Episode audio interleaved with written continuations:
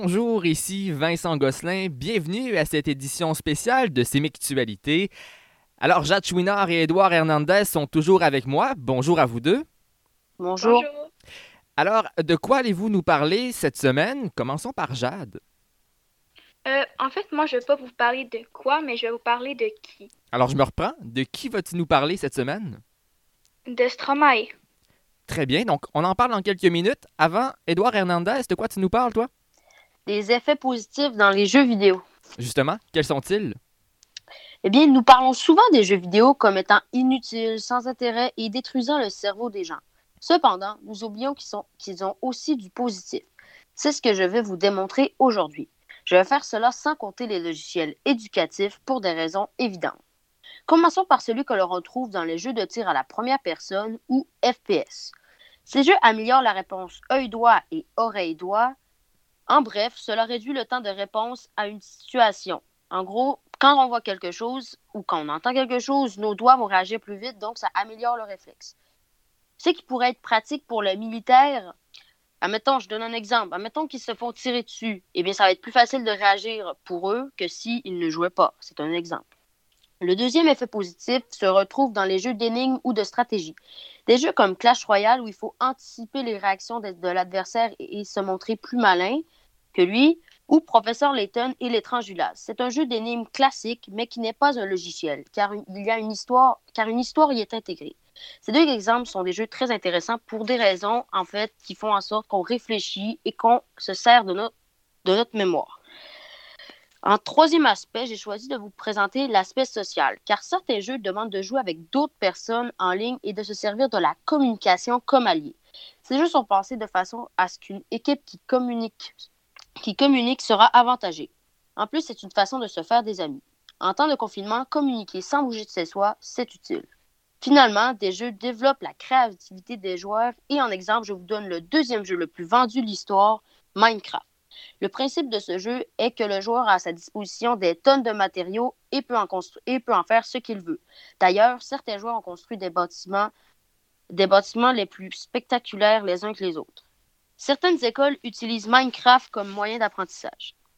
Les jeux ont des défauts comme tout ce qui existe et devraient être mieux considérés dans la société. D'ailleurs, un des gros problèmes de notre ère est que l'on voit plus le négatif que le positif. Merci. Euh, Merci à toi, Edouard. Oui, tu parlais euh, de l'aspect social, surtout dans la situation particulière qu'on vit tout le monde ensemble en même temps, chacun dans notre Ouais. maison. C'est- primordial, puis c'est important parce qu'on peut créer des liens justement en jouant.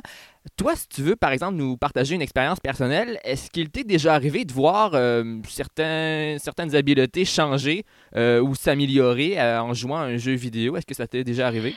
Eh bien oui, en jouant, parce que moi je suis un grand joueur de Minecraft, j'ai joué pendant longtemps pendant que j'étais petit et j'ai vu plusieurs mes notes en art plastique augmenter parce que j'étais beaucoup plus original et parce que, je sais pas, c'est comme mon nez. Avant que je joue à Minecraft, tout le temps, je dessinais toujours les mêmes affaires, ce que je voyais dans les films, mettons, ce que je voyais dans les livres, tout ça. Mais maintenant, j'ai commencé à inventer des concepts, tout ça. Je sais pas pourquoi. Ah, Donc, ça a été pour toi comme un, un espace de création. euh, Ouais, c'est ça, je- on peut faire ce qu'on veut en gros. hein, vraiment intéressant. Merci, Edouard. Ouais, merci. Dites-moi d'où il vient, enfin je saurai où je vais. Maman dit que lorsqu'on cherche bien, on finit toujours par trouver. Elle dit qu'il n'est jamais très loin, qu'il part très souvent travailler. Maman dit travailler c'est bien, bien mieux qu'être mal accompagné. Pas vrai? Où est ton papa? Dis-moi où est ton papa? Sans même devoir lui parler, il sait ce qui ne va pas.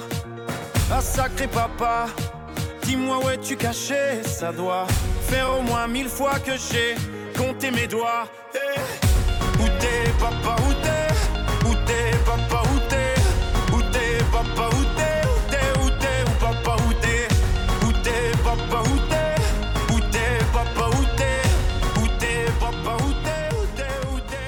Alors, ce que vous entendez, ben, vous l'avez euh, probablement déjà entendu et reconnu, c'est Papa Outé de Stromae parce que Jade, c'est ton sujet cette semaine. Tu nous parles du chanteur très connu, très connu à l'international, Stromae. Comme l'a dit Vincent tantôt, ben, je vais vous parler de Stromae. Cet homme qui nous a fait danser, chanter et même pour certains pleurer. Est-ce que je suis la seule à me demander où il est? Donc, j'ai mené ma petite enquête. Je vais faire trois chroniques. La première qui est celle-ci, qui parle de sa vie ainsi que les événements qui l'ont marqué. La deuxième parlera de ses chansons et de leur signification pour, à propos de lui. Et la troisième qui parlera de pourquoi il a arrêté de la musique et que fait-il de sa vie en ce moment. Stromae, de son vrai nom Paul Even van Ever, né le 12 mars 1985 en Belgique, dans la ville de Enterburg. Né d'une mère belge et d'un père rwandais qui est peu voire pas présent dans sa vie, il apprendra seulement à l'âge de 12 ans qu'en réalité son père est mort dans le génocide du Rwanda en 1996. Retenez ça car c'est un événement très important dans sa vie. Stromae est le dernier d'une famille de quatre garçons et une fille. Il commence à s'intéresser à la musique à l'âge de 11 ans en s'inscrivant à l'académie musicale de Jet pour apprendre des cours de solfège et de batterie. À Sacré-Cœur de Jet, il commence ses études secondaires, puis sa mère l'envoie en, internat jésuite de Codine. En 2012, il choisit son pseudonyme Abstro, Maestro et commence dans le rap, mais vu la ressemblance à un autre il change son pseudonyme pour Stromae, qui veut dire maestro en verlan. À 18 ans, il crée un groupe nommé Subsission avec J-E-I-D-I et un autre rappeur. Mais J-E-I-D-I quitte le groupe et Stromae commence sa carrière seul. Il fait des prestations à la, à Hip Hop Family en 2006 et Juste Debout en 2007. Il travaille pour payer des frais pour ses études, fait un maxi de quatre titres, puis commence ses leçons sur YouTube. Si vous n'avez jamais écouté euh, ces leçons, faites-le car ben, tout d'abord c'est Stromae, puis en plus euh, il vous montre comment il a créé ses chansons, puis en plus c'est vraiment drôle. Puis euh, c'est juste comme l'impression québécoise sous à coche. Après ça, il crée aussi Mozart, sa propre entreprise de production musicale. Puis vient le single Alors on danse et Hop pour introduire son album Cheese.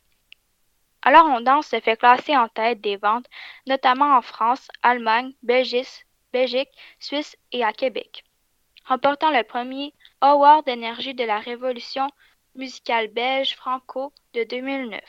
Il a même eu une collaboration avec Kenny West. Puis Racine Carré fait son arrivée. Toutes ses, chansons sont chantées et dansées par tout le monde. Il passe sept fois par jour à la radio. Il a un succès comparable aux géants américains de cette année-là, comme Rihanna. Mais c'est la chanson Papa Outé qui aura le plus de succès. Puis il fait la tournée de Racine Carré partout en Europe et au Québec. Puis il décide de faire connaître sa musique aux États-Unis, sans traduire ses chansons en anglais. Mais comment il va faire? Vous vous rappelez des leçons que je vous avais parlé tantôt? C'est entre autres ce qu'il a fait. Pour se faire connaître, il est parti en faisant ses leçons en anglais. dans une de ses leçons, il se marie avec lui-même pour euh, celle-là de tous les mêmes. Il chante, formidable d'un bar. Euh, en faisant semblant qu'il est sous comme dans le clip original. Il continue et la dernière soir de sa tournée aux USA, il, fait il va dans une salle la plus mythique des États-Unis.